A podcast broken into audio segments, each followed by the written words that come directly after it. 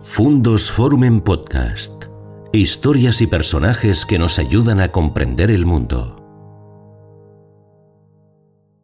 Eh, María Josefa de Pimentel, duquesa de Osuna, ven que es, eh, he añadido una cursiva en la palabra caprichosa porque el título tiene, como seguramente hayan entendido, un doble o incluso un triple sentido, porque vamos a hablar durante la conferencia de dos personas, que son las que están aludidas en el título, que son por un lado Francisco de Goya el gran pintor español del siglo XVIII o principios del siglo XIX, y por otro lado de María Josefa de Pimentel, la duquesa de Osuna, condesa duquesa de Benavente, que fue una de sus principales mecenas y uno de sus principales apoyos durante toda su vida. ¿Por qué estas dos personas? Bueno, pues porque como van a ir viendo durante la conferencia, a lo largo de la vida de Goya, la duquesa de Osuna fue un apoyo fundamental y al revés. A lo largo de la vida de la duquesa de Osuna, de esta mujer impresionante, fascinante, excéntrica, culta y a la vez polémica, como van a poder descubrir, o espero que puedan descubrir, Goya fue un apoyo fundamental y van a ver que sus vidas se fueron encardinando una junto con la otra desde finales del siglo XVIII hasta principios del siglo XIX, donde vamos a terminar. Y además la palabra caprichosa hace referencia, como también imagino que habrían podido eh, averiguar, dilucidar, por un lado a los caprichos de Goya, lógicamente, la serie de grabados que Goya realizó sobre los vicios de la población española, según él, a finales del siglo XVIII, pero también a ese calificativo que gran parte de sus amigos y gran parte de los aristócratas y personas que pudieron tratar con la duquesa siempre la aplicaron, que era el de caprichosa.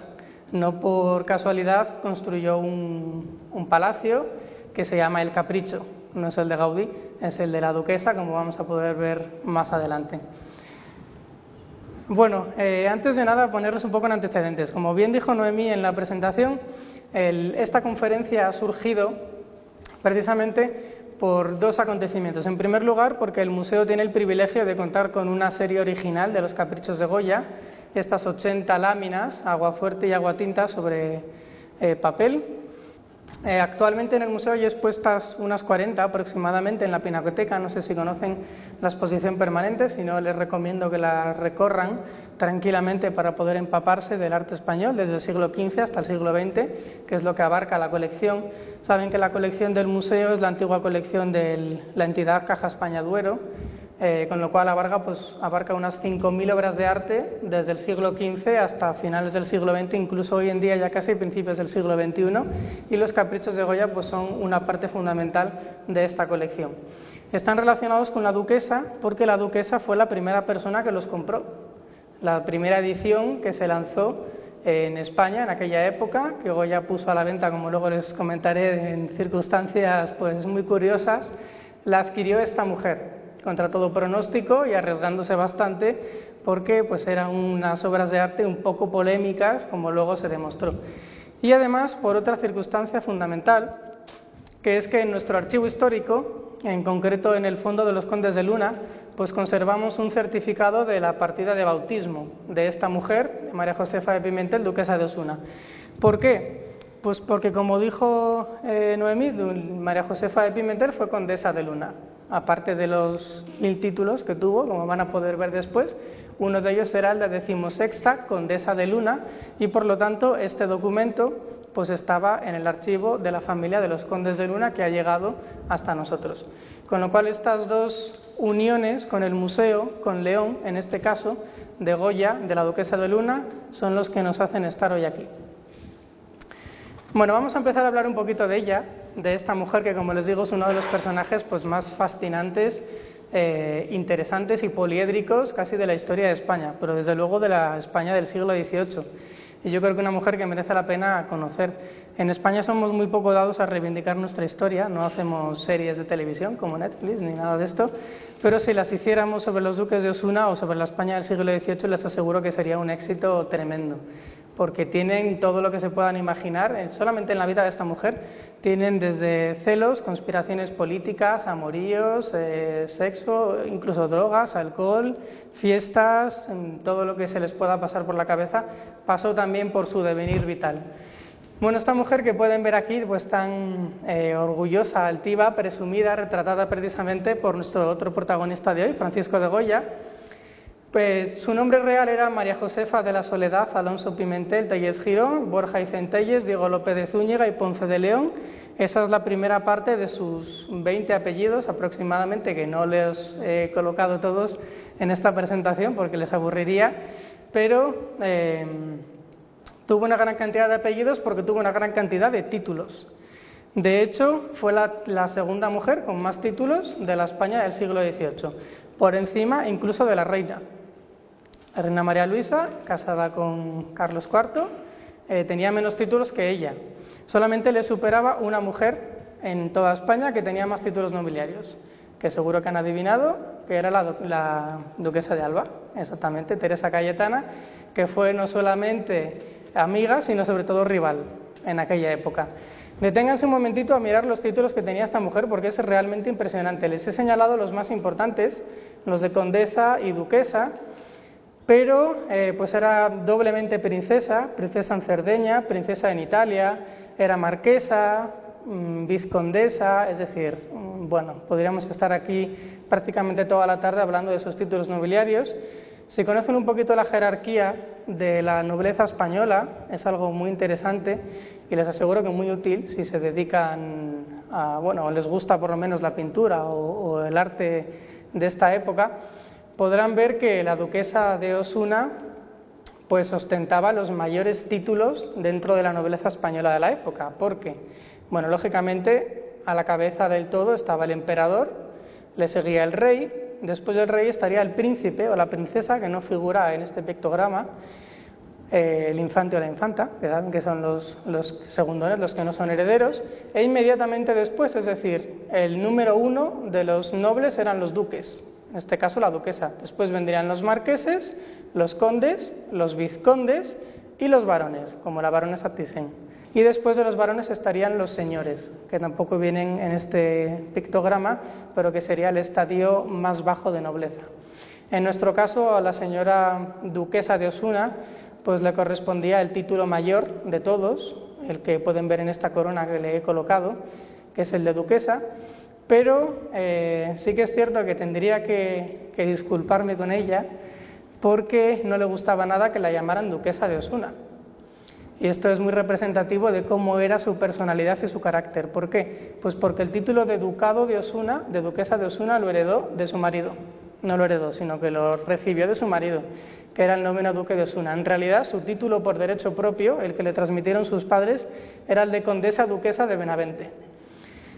Y eh, ella era una mujer pues muy libre, muy independiente, lo que hoy en día llamaríamos feminista. De aquellas no existía el feminismo, pero si existiera seguramente no le hubiera nada, no le hubiera importado nada adjudicarse ese apelativo. Y no le gustaba nada que la conocieran por el título de su marido. Ella quería ser conocida como condesa duquesa de Benavente, que era el título que le correspondía por derecho propio. De hecho, hay una anécdota muy curiosa que dice que debió tener un pequeño enfrentamiento con Goya, con Francisco de Goya, porque Goya la llamaba la Peñafiel. La Peñafiel porque era también marquesa de Peñafiel por parte de marido. Eh, su marido era marqués de Peñafiel y Goya la llamaba, no sabemos si despectiva o cariñosamente, queremos imaginar que cariñosamente, la Peñafiel. De hecho, decía que iba a cazar con ella que imagínense una mujer del siglo XVIII cazando con un hombre que es Goya y además, como sabemos que cazaba ella, montada a caballo, porque sabemos que era una gran amazona, con lo cual, pues esto ya imagino que les dará pues una perspectiva bastante ajustada de cómo era esta aristócrata. Bueno, como les decía, eh, la duquesa de Osuna pues eh, era una de las principales mujeres de la España de la época, la segunda en títulos, solamente superada, como les había adelantado, por la duquesa de Alba, la decimotercera, Teresa Cayetana, que también está muy íntimamente relacionada con Francisco de Goya, como seguramente sepan, y la duquesa de Osuna, la duquesa de Alba y la reina, la reina de España, de la que ya les hablé antes, la reina María Luisa de Parma, pues eran las tres influencers, por decirlo así, de la España de la época. Siempre se dice que la primera influencer de la historia fue la emperatriz Eugenia de Montijo, la española, hermana de la duquesa de Alba, de unos años después, en el siglo XIX, casada con Napoleón III, pero lo cierto es que en España en el siglo XVIII eh, la mayor parte de mujeres aristócratas y mujeres eh, de una nobleza, aunque fuera menor, intentaban siempre seguir un poco las modas que estas tres mujeres, esta tríada, traían a España. En estos tres cuadros, retratados eh, pues muy elocuentemente por Francisco de Goya, podemos ver cómo era el carácter de estas tres personas. En el centro podemos ver a la duquesa de Osuna, que va vestida con un vaquero, vaquero con, con B, no con V, que era un vestido inglés del siglo XVIII, como pueden ver, pues lleno de gasas, de pasamanerías, un tocado francés y el peinado tan llamativo con esta especie de rizo se llamaba peinado a la niña y era un peinado que llevaban muchísimas actrices en la España del siglo XVIII. Es decir, ella vestía a la inglesa y a la francesa, vestía eh, de manera muy elegante, de manera muy sensual y de manera muy moderna. Fíjense cómo vestía la reina, Llevaba, como bien dice el título, un tontillo, que es un vestido aplanado, achatado por la parte anterior y por la parte posterior, eh, la cintura muy, muy, muy estrecha y un tocado exageradamente grande, una cofaina que se suele llamar en la cabeza. Es un vestido que procede de, de los Austrias, del siglo XVII, de la moda española de los Austrias, una derivación del siglo XVIII. Es decir, un vestido español mucho más rígido. Y fíjense cómo viste la duquesa de Alba, como solía vestir, según nos ha contado Goya, según la ha retratado, como una maja. La conocen la maja desnuda, la maja vestida, como una maja española del siglo XVIII, estos vestidos más populares, esta moda de vestirse casi como a la moda, eh, a la moda popular que tenía la aristocracia de aquella época. Es decir, tres personalidades muy distintas que podemos ver aquí representadas a través del vestido, del tocado, del peinado, y que nos habla muy bien de cómo eran estas tres personalidades tan opuestas. Y no solamente la moda y el peinado nos dicen cómo eran las personas y cómo eran las mujeres, sino también el lugar donde vivían. Esto que están viendo aquí es una captura del Madrid actual, el Madrid del siglo XXI, pero que nos sirve muy bien para situarnos en ese Madrid del siglo XVIII que empezaba a desarrollarse casi modernamente, aunque se había desarrollado siglos antes, pero con la construcción del Palacio Real de Madrid, que no sé si consiguen ubicar, en la parte de abajo de la imagen, ahí está el Palacio Real, pues comenzó a modernizarse, por así decirse. Bueno, el Palacio Real vestía, un, y vivía, lógicamente, una de nuestras protagonistas, que era la reina. La duquesa de Alba vivía en el Palacio de Liria, que se construye más o menos por esas épocas. Y fíjense dónde vivía nuestra otra, otra protagonista, en lo que hoy en día es la Plaza de España, un palacio que hoy en día no se conserva, eh, que desapareció, terminó desapareciendo, pero que era el palacio de los duques de Osuna. ¿Por qué les traigo esta imagen? que a priori puede parecer extraña, pues para que se den cuenta de la importancia que tenía para la aristocracia acercarse siempre hacia la realeza, es decir, hacia la monarquía. Como en un área bastante estrecha, en esta especie de círculo, pues habitaban las tres mujeres más poderosas de la España de la época. Y cómo pues eh, competían, por así decirlo, por estar más cerca de la reina, pero a la vez más lejos, por tener la, mejor situación, Fíjense además cómo eh, la orientación del Palacio de Liria, el Palacio de los Duques de Alba, y la orientación del Palacio Real es prácticamente la misma, es muy parecida. Y además fíjense cómo eh, el Palacio de, de, la Casa de Liria, donde vivían los Duques de Alba, pues tiene ya, bueno, no se ve mucho en la imagen, pero imagino que pueden, escudriñando un poco, pueden ver que es un edificio con planta rectangular y un jardín en la parte posterior y en la parte anterior. Bueno, esta es un poco la, principal eh, forma de vivir de la aristocracia española de la época. Aunque era tradicional en el siglo XVII con los austrias que los nobles vivieran en casas del centro, a partir del siglo XVIII, con las nuevas ideas, pues comienzan a alejarse. Es cuando, por ejemplo, se construyen las grandes mansiones madrileñas para la nobleza, como el Palacio de Villahermosa, el actual Museo Thyssen, pornemista, o como, por ejemplo, el palacio que se va a construir la duquesa de Osuna, que por supuesto no puede ser menos que la duquesa de Alba. El palacio que la duquesa de Osuna se construye es el Capricho, el Capricho de la Alameda de Osuna. Pero antes de hablar del Capricho vamos a hablar un poco de su familia. Vamos a, ver un poquito eh, con quién se casó, los hijos que tuvo, eh, y cómo también su vida y su familia están íntimamente ligados a Goya. Bueno, aquí vemos un retrato que Goya pintó a finales del siglo XVIII en el que aparece la duquesa de Suna sentada con una postura, como han destacado Natacha Seseña u otros historiadores, un poco antinatural, ¿verdad? Porque si se fijan, el torso está completamente recto, sin embargo las piernas hacen una diagonal bastante marcada, totalmente ladeadas, y la distancia entre la punta del pie y la cintura y la cintura y la cabeza es totalmente antinatural. Bueno, en popular opinion, Goya no fue un muy buen retratista desde mi punto de vista y he podido ver que hay eh, varios expertos que están eh, de acuerdo conmigo. Él fue un grandísimo eh, pintor en muchísimos otros aspectos de la pintura, pero como retratista pues eh, sobre todo a la hora de representar fielmente el cuerpo, especialmente el femenino, mm, no sé por qué, pues eh, cojeaba bastante. En cualquier caso, lo interesante de la escena es que consigue darle un aire muy inglés. Como les he dicho, ella era una mujer muy anglófila, siempre pendiente de las novedades que venían de Inglaterra, de Francia, pero especialmente de Inglaterra, donde tuvo grandes amigos. La duquesa de por ejemplo, fue muy amiga de un lord inglés, William Beckford, que fue un acaudalado lord británico que viajó mucho por España y que estuvo en gran parte de sus eh, fiestas, de las fiestas que daban sus diferentes palacios de Madrid. Y él nos dejó pues eh, noticias muy jugosas sobre las fiestas, las eh, correrías y la forma que tenían los duques de Osuna de pasar su tiempo libre. Decían, por ejemplo, que en la España del siglo XVIII, cuando alguien quería decir que gastaba mucho, se le decía que gastaba como los duques de Osuna. Fíjense lo que tenía que gastar. El propio William Beckford dejó dos eh, anécdotas que dan un poco a entender cuál era el nivel de vida y el tren de vida de esta mujer, que por supuesto era riquísima, tenía una de las mayores fortunas de España y que ella misma administraba de manera personal. Es decir, ella misma miraba sus fincas, ella misma despachaba a los administradores de las fincas y ella misma pues llevaba las cuentas de todos sus negocios. Bueno, el William Beckford contaba, por ejemplo, que en una fiesta a la que asistieron los duques de Osuna, en París, se acabó el champán.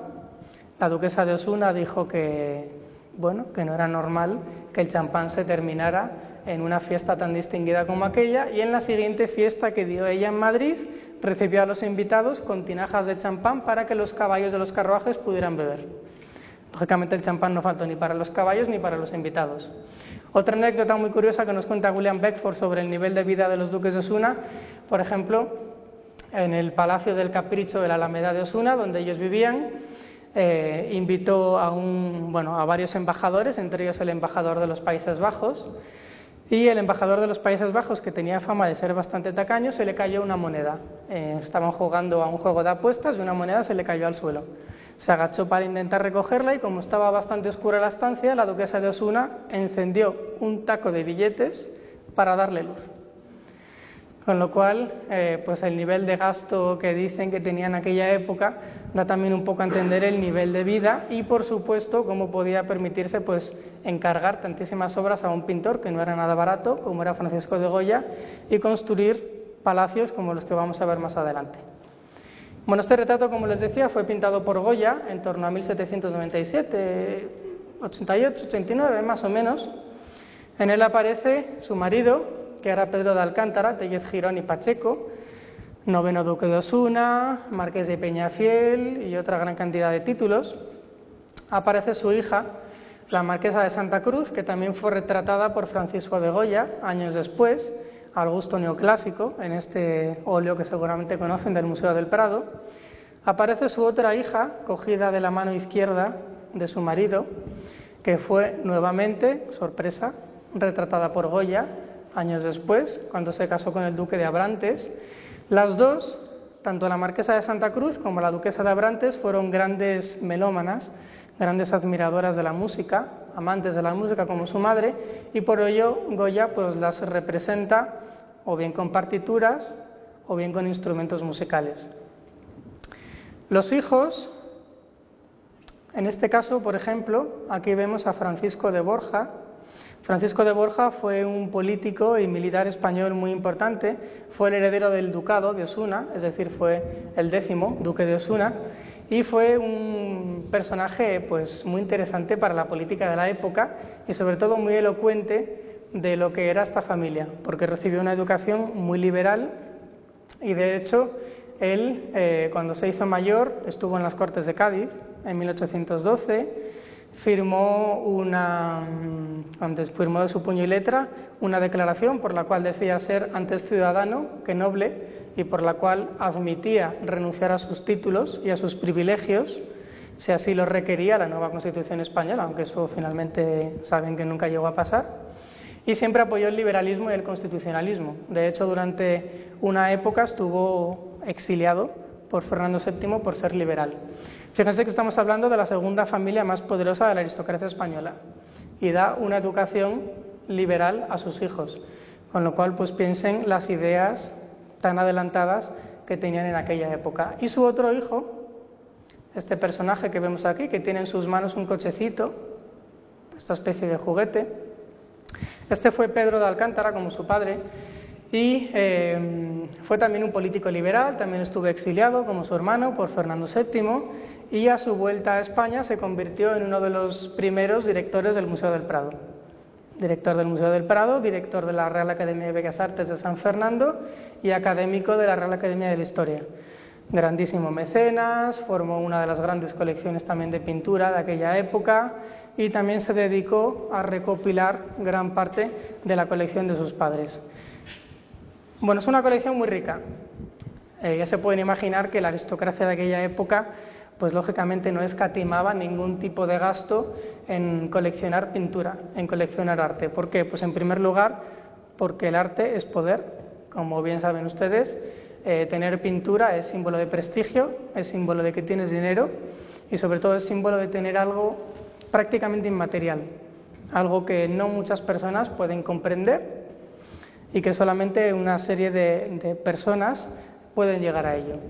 Y además, eh, pintura, en el caso de esta familia tan culta y tan ilustrada,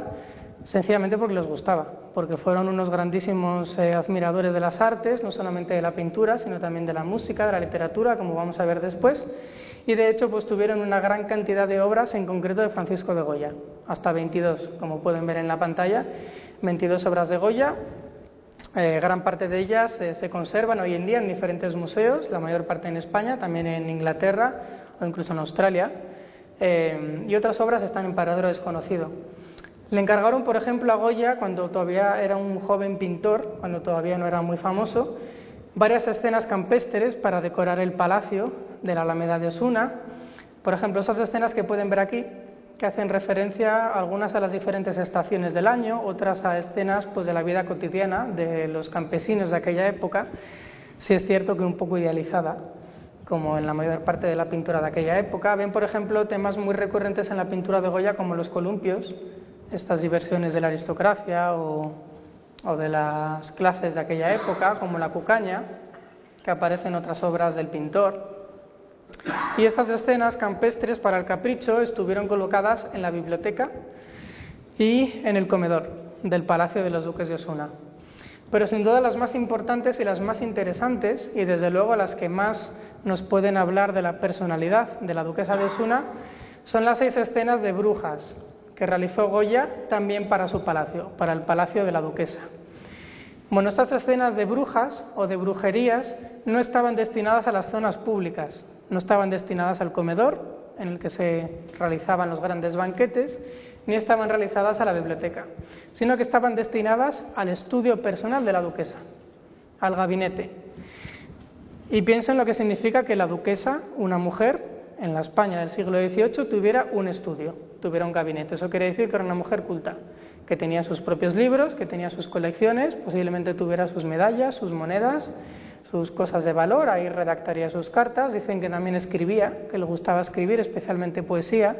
aunque no conocemos eh, estas poesías porque no han llegado hasta nosotros, o yo desde luego no las conozco. Sí que dicen algunos de sus amigos, como Jovellanos o Leandro Fernández de Moratín, que le gustaba dedicar parte de su tiempo a escribir poesía.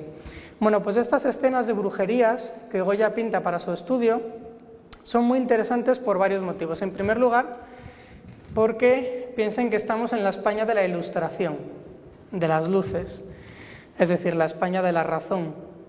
La razón por encima del sentimiento, bueno, ya conocen Rousseau, Voltaire, todos los ilustrados franceses, eh, todas las ideas eh, políticas, intelectuales que llegan mayoritariamente desde Francia, aunque en España ya había habido unos antecedentes muy importantes, como José Cadalso y otros autores. Y por lo tanto, pues pintar escenas de brujerías, escenas en las que aparece lo fantasmagórico, lo paranormal, lo que está fuera de los sentidos, lo que está fuera de la razón, lo que no tiene prácticamente explicación, pues parece un poco contradictorio, sobre todo si estamos hablando de una personalidad de una mujer ilustrada, una mujer francesa, una francesada, eh, que viste la moda inglesa, que viste la moda francesa y que siempre defiende el liberalismo. Y además son interesantes porque marcan un antes y un después en el devenir de Goya. Goya, que como saben, pues había dedicado durante su juventud a hacer cartones para tapices, para adornar los palacios reales, con esas escenas campestres que habíamos visto, escenas bucólicas, en las cuales pues eh, muestra casi de manera un poco frívola los divertimentos del campesinado, incluso de la aristocracia. De repente se pone a pintar este tipo de escenas tan oscuras, en las que, como lo decía, ya no hay personajes de la vida cotidiana, ya no hay temas amables, ya no hay razón, sino que lo que tenemos son pues machos cabríos, brujas, cadáveres de niños, eh, personas cubiertas con mantas, personajes voladores con estos eh, sanbenitos o estos gorros que decían que llevaban estos personajes de la brujería del siglo XVIII y sobre todo los asnos que van a aparecer después en los caprichos y en otras obras de Goya. Bueno, el sentido de estas pinturas todavía está por aclarar. Mm, se han estudiado mucho, pero no se ha llegado todavía a un consenso, a un acuerdo de qué quería realmente Goya demostrar o explicar con estas obras. Hay algunos estudiosos de la brujería en España en el siglo XVIII y en particular de la obra de Goya que dicen que seguramente estuvieran inspiradas en posibles relatos de algún autor inglés a los que aparentemente la duquesa era aficionada. Sabemos que recibía libros de Inglaterra, que leía en inglés, leía en francés y leía en italiano, y saben que en Inglaterra, pues lo que hoy en día llamamos romanticismo surge un poquito antes. Eh, estamos en este ambiente prerromántico al que también pertenece el inglés del que antes les hablaba, William Beckford. De hecho, William Beckford tiene, eh, aunque él murió a principios del siglo XIX y vivió gran parte de su vida a finales del siglo XVIII, tiene una frase eh, que yo creo que es muy representativa de lo que significa el romanticismo o por lo menos el prerromanticismo de esta época, que no me voy a resistir a leérsela, porque como les digo, pues es eh, representativa de lo que es este ambiente que también representan estas brujerías. William Beckford llegó a decir que temía que no haya nada bueno en este mundo ni en esta vida si no es componer áreas, erigir torres, proyectar jardines, hacer colecciones de muebles japoneses y escribir relatos de viajes de China o de la Luna. Es decir, ya estamos viendo este escapismo, esta obsesión por mm, ir a otros sitios, ir a otras eh, culturas, a China, mm, en este caso, bueno, llega casi hasta la Luna, es decir, los fenómenos paranormales, que empiezan a aparecer también en España en aquella época y que aparecen curiosamente pues en este mismo círculo de intelectuales. Beckford, la duquesa de Osuna, Goya, los escritos ingleses, todo ello en un mismo círculo no sé si consigo explicarme, que se cierra todo ello en el palacio que tenían los duques de Osuna a las afueras de Madrid, que era la Alameda del, del Capricho, que es precisamente el tema del que vamos a hablar ahora, muy brevemente. Bueno, ya les he hablado de este palacio en el que vivían los duques eh, y que ellos deciden construir a partir de 1787, más o menos, finales del siglo XVIII, un poco como respuesta a los duques de Alba, un poco como respuesta también a la monarquía, a los reyes, con los que tenían una relación cordial, amistosa, pero no exenta de rivalidad, como ya les expliqué antes, y también siguiendo la moda de la aristocracia española, que como antes les decía, empieza a dejar los centros urbanos y empieza a marcharse a las afueras a construir pues villas suburbanas, como hacían los romanos en aquella época, pues se sigue haciendo igual. El mismo concepto de tener un palacio eh, clasicista en el que, esté rodeado de jardines, jardines que son tematizados y que son convertidos casi en escenarios en los que el juego, la fantasía y todo este tipo de referencias, como les decía, pues a China, a Japón, a culturas exóticas, a las brujas, pues toman protagonismo. Bueno, el Capricho de la Alameda de Osuna fue eh, construido por unos arquitectos españoles, pero lo que me interesa sobre todo son los jardines que fueron diseñados por estos tres arquitectos que tienen en pantalla, esos tres paisajistas que eran franceses. Y a su respecto hay una anécdota muy interesante que tampoco me resisto a contarles, porque nos muestra también mucho cómo era su personalidad, cómo era esta mujer. Los jardines fueron empezados a, diseñar por este personaje, Bouteloup, eh, que se llamaba Eduardo, aunque no se lo crean, tiene ese nombre francés porque su padre era un paisajista francés que había venido de Francia con los eh, reyes españoles para poder diseñar, entre otros, pues las granjas de San Ildefonso en Segovia o el Campo del Moro, en los, eh, cerca del Palacio Real, Palacio de Oriente. Bueno, se casa con una española, tiene un hijo y al hijo pues le pone un nombre español que es este personaje.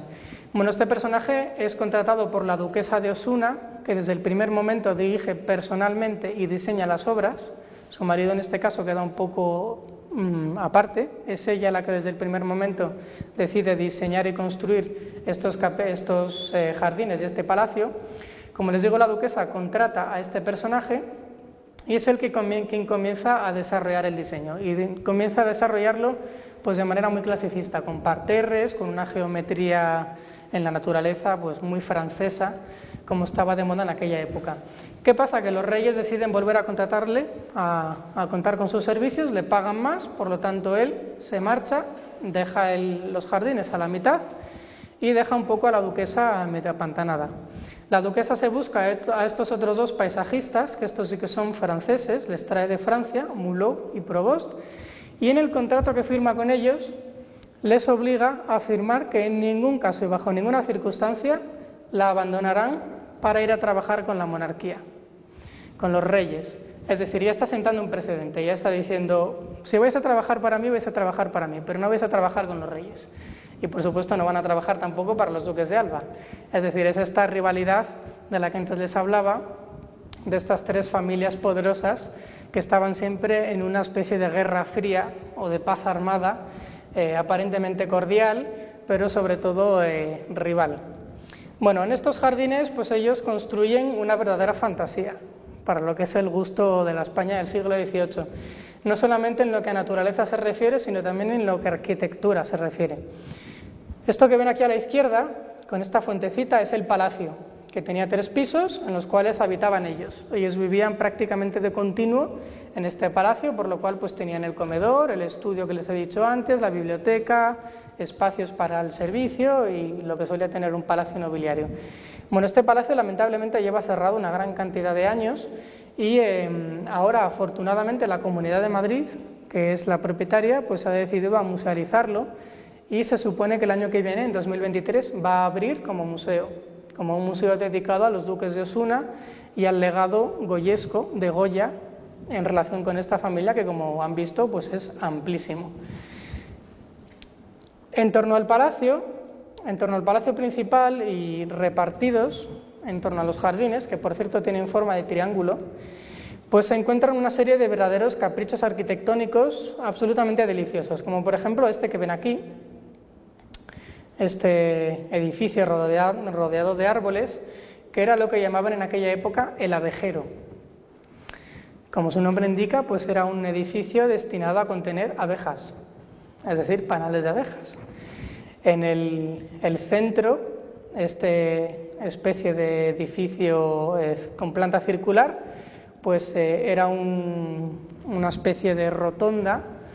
cuya cúpula central, lástima que no tenga fotos, eh, reproduce hexágonos, es decir, las formas que hacen las abejas, y tenía una escultura de Venus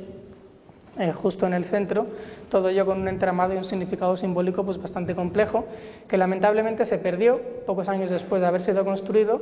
y que hace poquitos años Alicia Kopolovich, la coleccionista y mecenas española, en una visita al palacio y a los jardines, quedó tan absolutamente enamorada y tan prendada de esta arquitectura que decidió donar una réplica. Así que allí tienen la réplica de la estatua de Venus gracias a Alicia Kopolovich. Bueno, en el centro estaba, como les digo, la rotonda y en estos dos cuerpos que ven a los lados, alargados, estaban los panales de las abejas. encastrados en las paredes y tapados, lógicamente, por cristales. ¿Cuál era la función? Pues la función era puramente, bueno, aparte de simbólica, mm, lúdica. Se dice que la duquesa celebraba, sobre todo en primavera, que saben que es cuando las abejas tienen más actividad, celebraba meriendas en las cuales, pues eh, imagino que les daría pan con mantequilla y miel, no lo sé, quiero creer, pero en las cuales los invitados, pues estaban invitados, valga la redundancia, a ver el laborioso trabajo de las abejas. Ya saben que las abejas, pues tienen un significado también simbólico muy peculiar. Han sido utilizadas por una gran cantidad de arquitectos y de artistas. Lo pueden descubrir si quieren en un libro de Juan Antonio Ramírez, eh, que se titula la metáfora de la colmena, si no me equivoco, casi parecido a la película de Víctor Erice. Y eh, en este libro, pues Juan Antonio Ramírez, el historiador del arte, hace un recorrido por cómo los arquitectos de Gaudí y Le Corbusier han utilizado el simbolismo apícola, es decir, han construido edificios parecidos a la forma en que las abejas construyen sus panales. Bueno, otras arquitecturas muy interesantes que construyó la duquesa de Osuna en sus jardines, por ejemplo, esta otra que ven aquí abajo, esto que ven, eh, aunque no lo parezca, pues era un salón de baile. Era un salón de baile muy grande, también de planta circular, en el cual pues la duquesa ofrecía grandes bailes que decían las malas lenguas de la España del siglo XVIII que duraban hasta días enteros.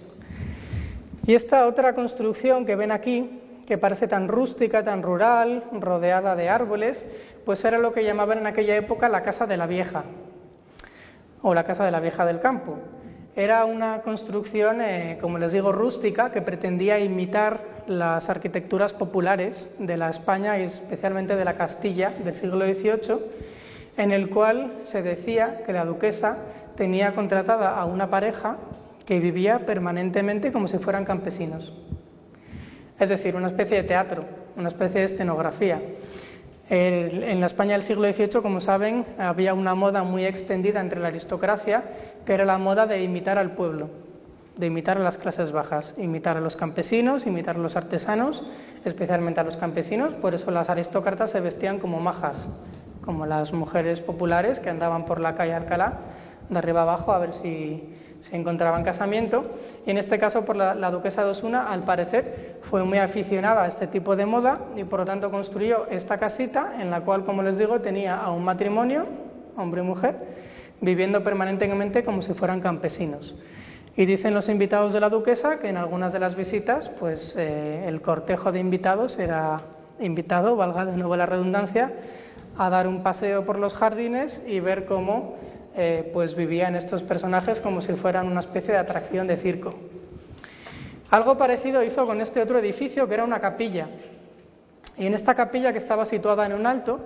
vivía permanentemente, permanentemente también un eremita, un monje, como una especie de San Jerónimo, que era pagado mensualmente, recibía un sueldo mensual de los duques de Osuna y cuya función pues era sencillamente entretener a los invitados en las fiestas. De hecho, el eremita está enterrado en esa misma ermita. Él murió y se enterró ahí. Y esta otra construcción que pueden ver aquí, este puente de hierro, es extraordinariamente importante porque eh, fue el primer puente de hierro que se construyó en España. Saben que la arquitectura de hierro comienza a desarrollarse en Europa pues, a principios del siglo XIX aproximadamente, que antes de la arquitectura de hierro pues, se construía con otros materiales, con piedra, con sillares de cantería, con barro, ladrillo,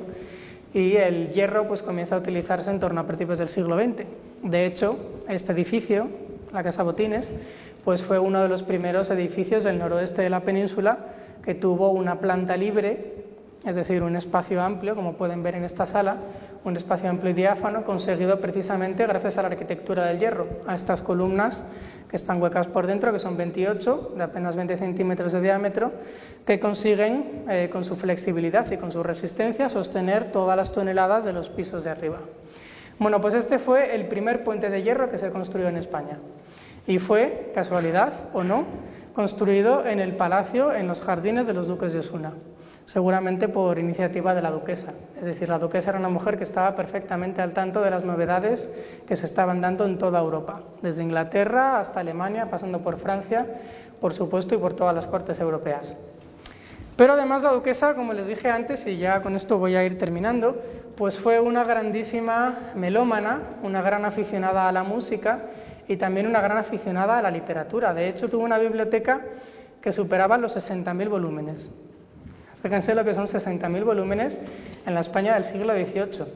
Es verdad que es el recuento que hizo su hijo, bueno, que hicieron sus hijos eh, en el testamento cuando ellos murieron, es decir, fue la labor de acopio de toda una vida, pero 60.000 volúmenes eh, para una vida entera son muchísimos volúmenes.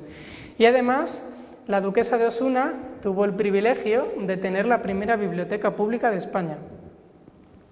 Porque el palacio que tenían, como les he dicho, tenían tres palacios. Uno era el que acabamos de ver, a las afueras de Madrid, en la Alameda del Capricho. Otro estaba en el entorno de la Plaza de España, como vimos antes, y tenían un tercer palacio que se conservó hasta principios del siglo XX, porque después pasó a depender de la familia real y de hecho allí vivió pues eh, la hermana de Alfonso XIII hasta la guerra civil. Tenían un tercer palacio, como les digo, en la calle Mayor, la calle que comunica la Puerta del Sol con la, con la Plaza Mayor de Madrid. Bueno, pues en ese palacio tenían originalmente su biblioteca hasta que la trasladaron a la Alameda y allí la abrieron a todo aquel madrileño que quisiera consultarla. No es una biblioteca pública como hoy en día porque no pertenecía al Estado, la titularidad era privada, pero es una biblioteca abierta a cualquier persona, de cualquier tipo de condición, no solamente aristócratas, sino también mm, estudiantes, artistas, eh, sin ningún tipo de traba por eh, dinero o por clase social. Y además, pues como les dije, fue una gran admiradora de la, de la música. De hecho, mandó copiar partituras de Bach, de Mozart, de Rossini, de Haydn, de una gran cantidad de compositores europeos. Tuvo una, ella misma una orquesta, porque dentro del Palacio de los Duques de Osuna había un teatro donde se representaron obras de teatro y también se tocó música. Ella misma durante varios años tuvo una orquesta formada por 16 músicos, nada más y nada menos a los que pagaba un salario mensual y que en 1786, por ejemplo, sabemos que dirigió Boccherini, este personajillo tan gracioso que tenemos aquí, Luigi Boccherini, eh, maestro italiano que vino a España, pues traído un poco por la familia real y que pues nos dejó delicias como la música nocturna de las calles de Madrid u otras eh, composiciones. A modo de curiosidad, se han visto la película Master and Commander, la de los piratas, los dos barcos piratas enemigos que se enfrentan, al final de la película eh, tocan una melodía con un violonchelo y es una melodía de Luigi Boccherini. Bueno, y ya para terminar, para rematar la conferencia, eh, vamos a indagar un poquito más en la relación entre Goya, los caprichos de Goya y la duquesa de Osuna. Como les dije, la duquesa de Osuna fue la primera persona que le compró a Goya los caprichos. Saben que los caprichos son obra gráfica, con lo cual había diferentes tiradas y Goya los puso a la venta, eh, curiosamente, el 6 de febrero de 1799 en una tienda que estaba en la calle del Desencaño. Yo creo que la elección de la calle no fue casual, si conocen un poco la temática de los caprichos, porque precisamente los caprichos pues, nos muestran este desengaño de Goya con respecto de las ideas ilustradas. ¿Por qué les he traído esta imagen de esta obra que durante muchos años se atribuyó al Bosco y que en los últimos años pues, eh, se ha decidido que no es del Bosco, sino que es de un seguidor. Bueno, pues porque esta obra formaba parte de la colección de arte de los duques de Osuna y sabemos que estaba colgada en la biblioteca del Palacio de los Duques de Osuna. Y esta obra ha sido considerada como una de las posibles fuentes de inspiración para algunos de los personajes que aparecen en los caprichos de Goya. Fíjense, por ejemplo, en las similitudes que podemos apreciar entre esta especie de personajes monstruos alados de uno de los caprichos de Goya y esta cara monstruosa, este otro personajillo alado y con patas, o en fin, una gran cantidad de personajes, si ampliáramos la imagen, como pueden hacer, porque la obra forma parte de la colección del Museo del Prado y pueden ampliarla hasta extremos casi imaginables, pues van a ver que las similitudes son realmente peculiares. Bueno, muchos historiadores del arte han puesto en relación estas dos obras y se cree que los caprichos de Goya pues pueden haber sido inspirados en parte por las estancias que el propio Goya haría en los palacios de los duques de Osuna. De ahí también que la duquesa de Osuna pues, fuera su primera clienta, le comprara dos ediciones originales. Bueno, los caprichos de Goya, como saben, y como les dije, son eh, pues obra gráfica de Goya, que lanza en 1799, los pone a la venta, como les decía, el 6 de febrero y apenas el 6 de marzo, es decir, casi un mes después, los retira de la venta. Los quita y los guarda en su casa porque le daba miedo, según le explicó en una carta a su amigo Martín Zapater, que la Santa Inquisición los viera y le pudiera juzgar. ¿Por qué? Pues porque los caprichos de Goya muestran una visión muy crítica, muy amarga y muy ácida de la España del momento. Como él decía, su intención era denunciar los vicios que tenía la España de la época, no solamente la nobleza y el clero, sino también las clases llanas, las clases populares. Y así es como Goya, por ejemplo, pues se mete con los matrimonios de conveniencia, por ejemplo, en este capricho que pueden ver aquí, que se titula El sí pronuncian y la mano alargan al primero que llega. Son unos versos de Leandro Fernández de Modatín, uno de los amigos de Goya y de la duquesa de Osuna. Se mete, por ejemplo, con la nobleza, ven este capricho, que es un oso, un asno, perdón. Eh, no sé si lo ven bien, pero es un asno que está leyendo en un libro en el cual es una especie de árbol genealógico, en el cual en vez de ser personas son asnos. Lo que Goya nos está intentando decir es que los nobles, que se creían herederos de grandes eh, familias y grandes nobles, no eran más que asnos, ellos y todos sus antecedentes, es decir, todas las personas que les habían precedido. O se mete, por ejemplo, eh, con las excesivas cargas fiscales que había en aquella época a las personas de la clase baja. Saben que tenían que pagar el diezmo, una gran cantidad de impuestos para poder sostener la nobleza. Así, por ejemplo, en este capricho, Tú que no puedes, Goya nos muestra a dos personajes de las clases populares, dos trabajadores normales, que tienen que cargar sobre sus hombros con dos asnos, es decir, con dos nobles que prácticamente pues, les chupan la sangre para poder eh, vivir. Bueno, lógicamente toda esta imagen tan crítica de la España de la época pues no gustó mucho y Goya rápidamente la retiró, pero lo más interesante de todo es que la duquesa de Osuna tuvo dos ejemplares, los compró desde el primer momento y siempre mostró su apoyo, con lo cual pues ahí mostró los ideales tan avanzados, las ideas tan novedosas, tan modernas que tenía y sobre todo su predilección por apoyar a los artistas y por poder apoyar al arte. Y quiero terminar la conferencia con esta breve eh, frase, reflexión que Goya introduce en uno de sus caprichos, quizás el más famoso de todos, que es el sueño de la razón produce monstruos, eh, que seguramente se ha conocido por todos ustedes y que como pueden inferir de ella, pues en ella Goya nos da a entender que esta ilustración que esta época de esplendor de la razón, de predominio de los saberes, de la ciencia, eh, pues tiene una cara oscura por detrás, que son estos monstruos que empiezan a aflorar, que es este protorromanticismo del que les he hablado, en el cual está inmerso la duquesa de Osuna, y que políticamente podemos también comparar con el ambiente de la época, ya para poder cerrar eh, la conferencia porque saben que a finales del siglo XVIII pues sí que es verdad que en España hubo una época bastante abierta, eh, por así decirlo, sobre todo cuando Jovellanos es nombrado ministro de Paz y Justicia, cuando Goya aprovecha para publicar los caprichos, cuando la duquesa de Osuna pues se permite traer a ingleses, a franceses, libros de toda clase, abre su biblioteca al pueblo, pero después eh, con la con la Revolución Francesa en 1789 el panorama político español se cierra bastante, la monarquía se repliega sobre sí misma y esto pues empeora mucho lógicamente cuando después de las abdicaciones de Bayona eh, Fernando VII, el heredero, el hijo de Carlos IV, tiene que dejar el trono en manos de Napoleón y comienza la guerra. Es en este momento cuando la duquesa de Osuna comienza a ver caer su poderío no solamente social, sino también económico y político, cuando el propio Goya comienza también a ver caer su prestigio artístico y económico, Goya termina exiliado en Francia, los duques de Osuna se marchan también a París, aunque no llegan, se marchan, perdón, a Viena,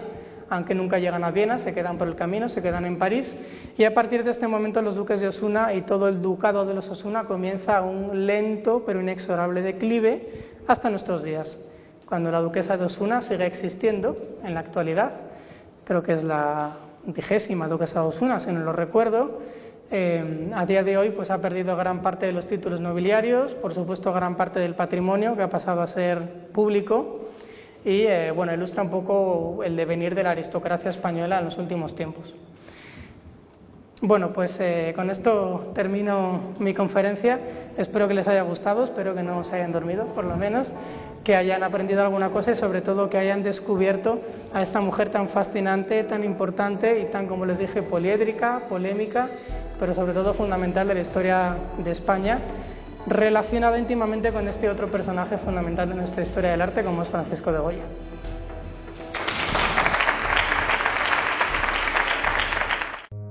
Gracias por escuchar Fundos Forum en podcast. Tenemos muchas más historias y personajes que descubrir juntos.